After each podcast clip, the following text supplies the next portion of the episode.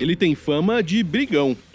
O ministro fala a verdade quando diz que busca uma solução final para a Previdência.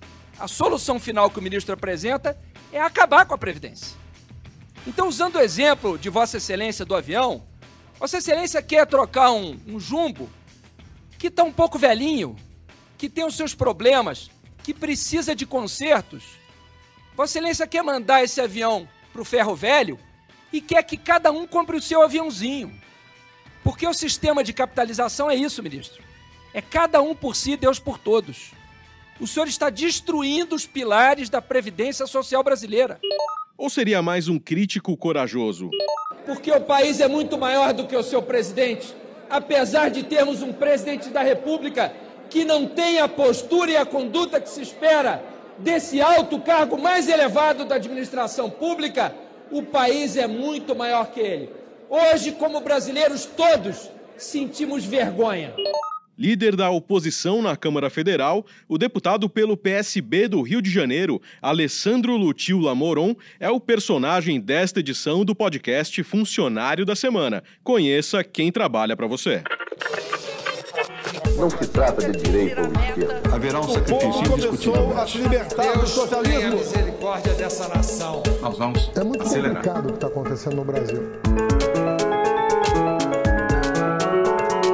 Funcionário da Semana, um podcast de Veja.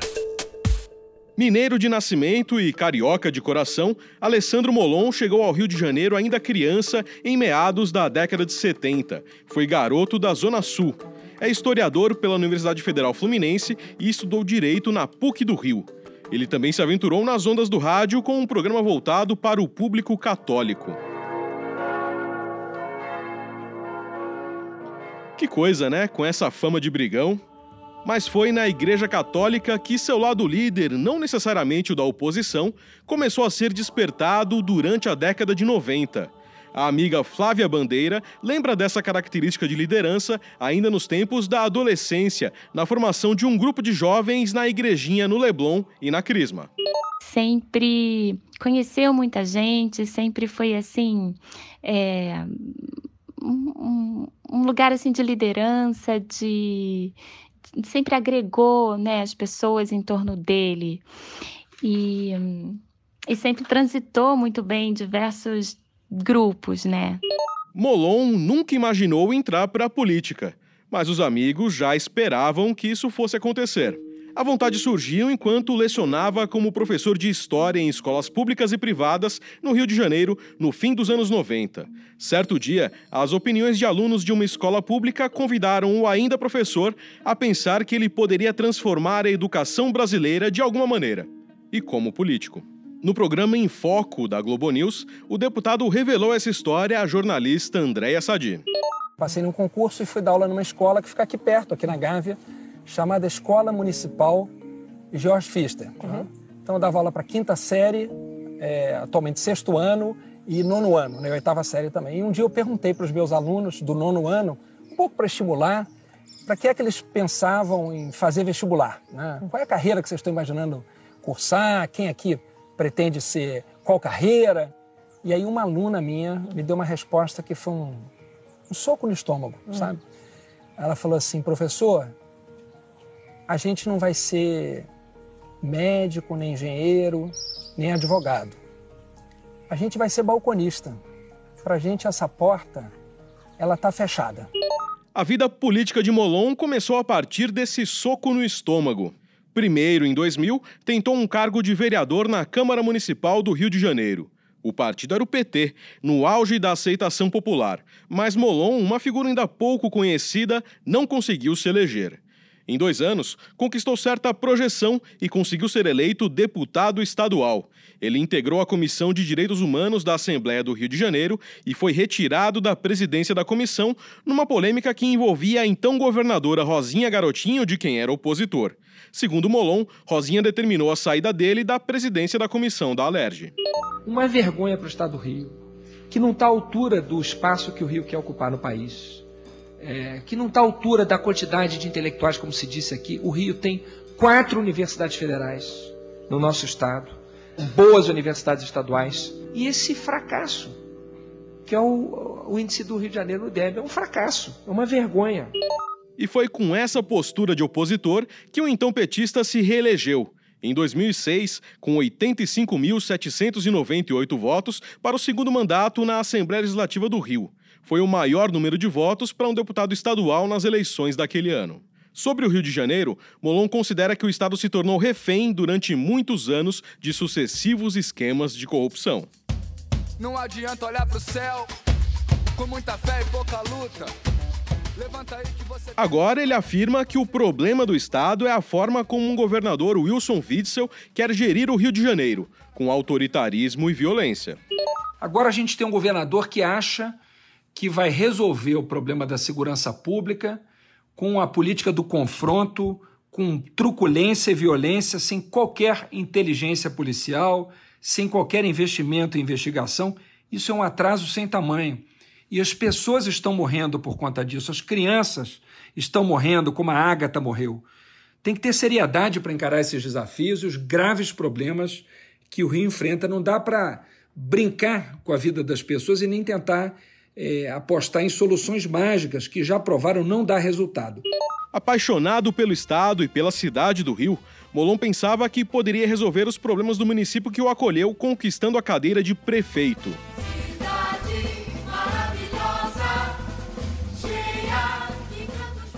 Molon entrou para a corrida eleitoral municipal em 2008 e terminou a campanha em quinto lugar com 4% dos votos.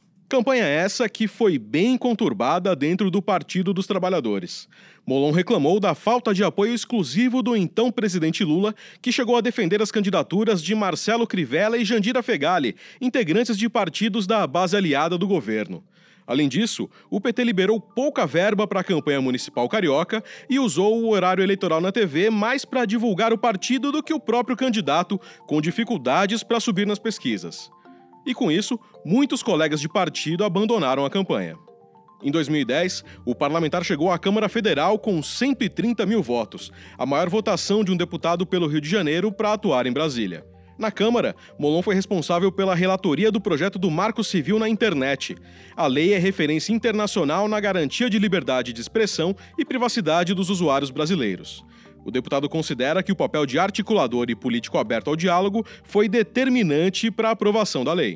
Ora, deixar de aprovar uma lei como essas por conta de disputa de poder, de falta de capacidade de diálogo, de articulação e de negociação política no melhor sentido dessa palavra, seria um absurdo. Por isso, eu me empenhei bastante na articulação para aprovação desse projeto, do qual tive a honra de ser relator, e ele foi aprovado praticamente por unanimidade no Congresso e até hoje é uma lei que não foi modificada.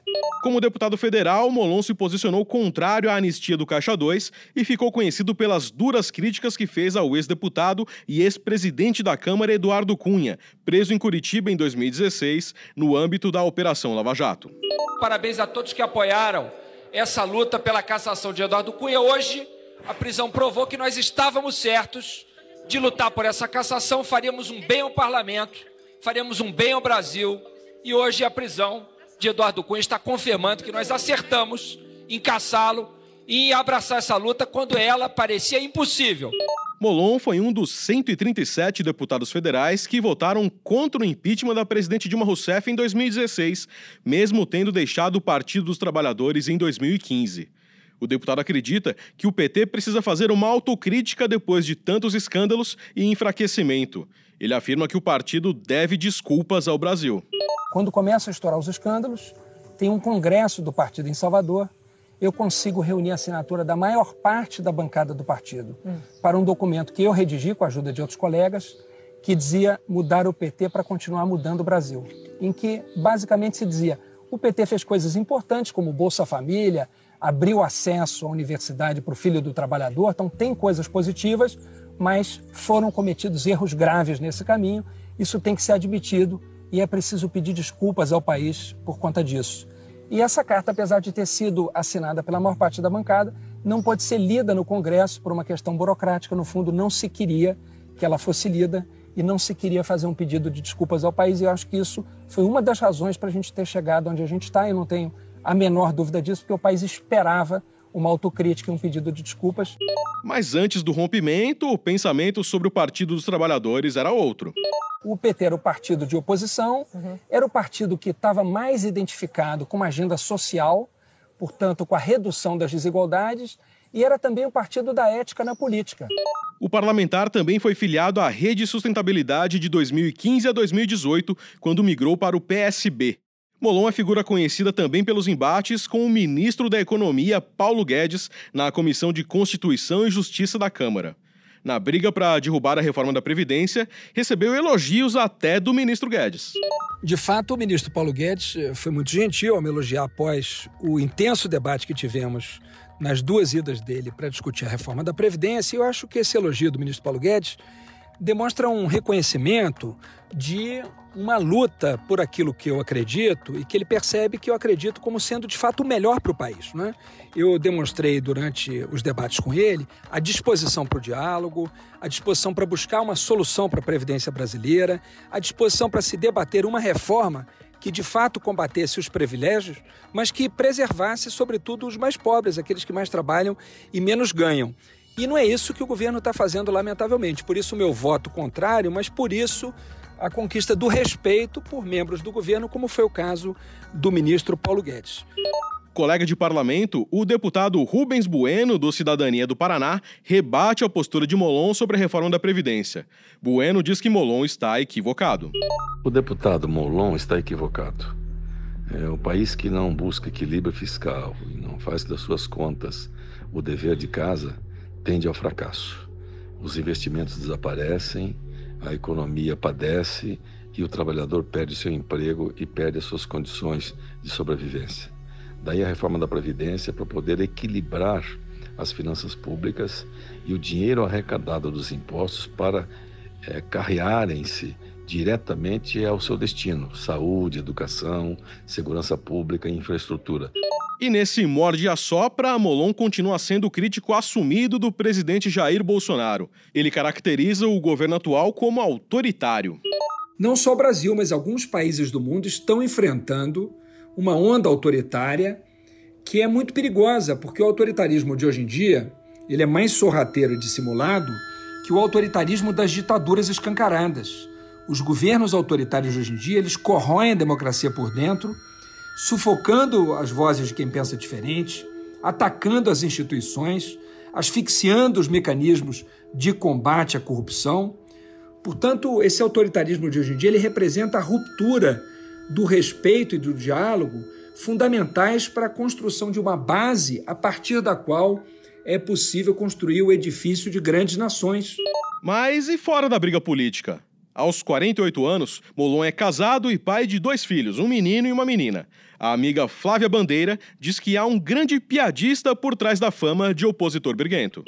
Um cara bem-humorado, divertido, é, bom contador de histórias, então sempre tinha muitas histórias para contar, muitas viagens, é, muitas experiências. Então, quando a gente se reúne, e até hoje é assim, é, a gente se diverte muito, a gente ri muito junto.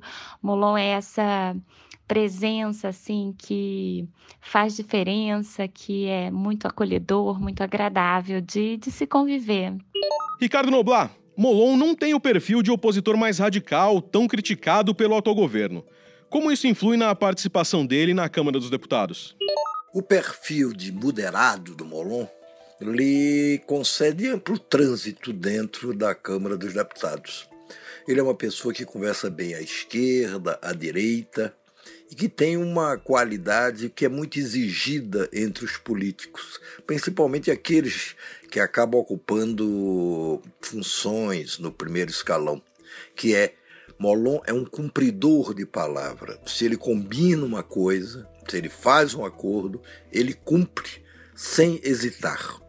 É também o Molon um sujeito de sorte. Ele foi candidato a prefeito no Rio de Janeiro pela primeira vez e chegou a ter, em certo momento, o apoio do Sérgio Cabral e de toda a sua turma, incluindo o Pisciani, que era o presidente da Assembleia Legislativa. Depois foi que esse apoio acabou retirado. Imagina se o Molon perdesse ou ganhasse aquela eleição com o apoio de Sérgio Cabral, que está condenado a mais de 100 anos de prisão. O carioca vê o Molon principalmente como um bom parlamentar e sempre o reconduz nas suas eleições à Câmara. O Molon não tem o perfil de um executivo e por isso perdeu já as eleições que disputou para a prefeitura do Rio. Agora parece ser um político de vida longa. Alessandro Lutila Moron é deputado federal desde 2011 e está em seu terceiro mandato. Salário líquido R$ 22.759,21. Data de admissão: 1 de fevereiro de 2011. Funcionário da Semana, um podcast de Veja. Locução: Tomás Molina. Roteiro: Marcelo Andrade. Edição: Rafael Bertazzi. Direção-geral: Daniel Hessel. Realização: Estúdio Abreu.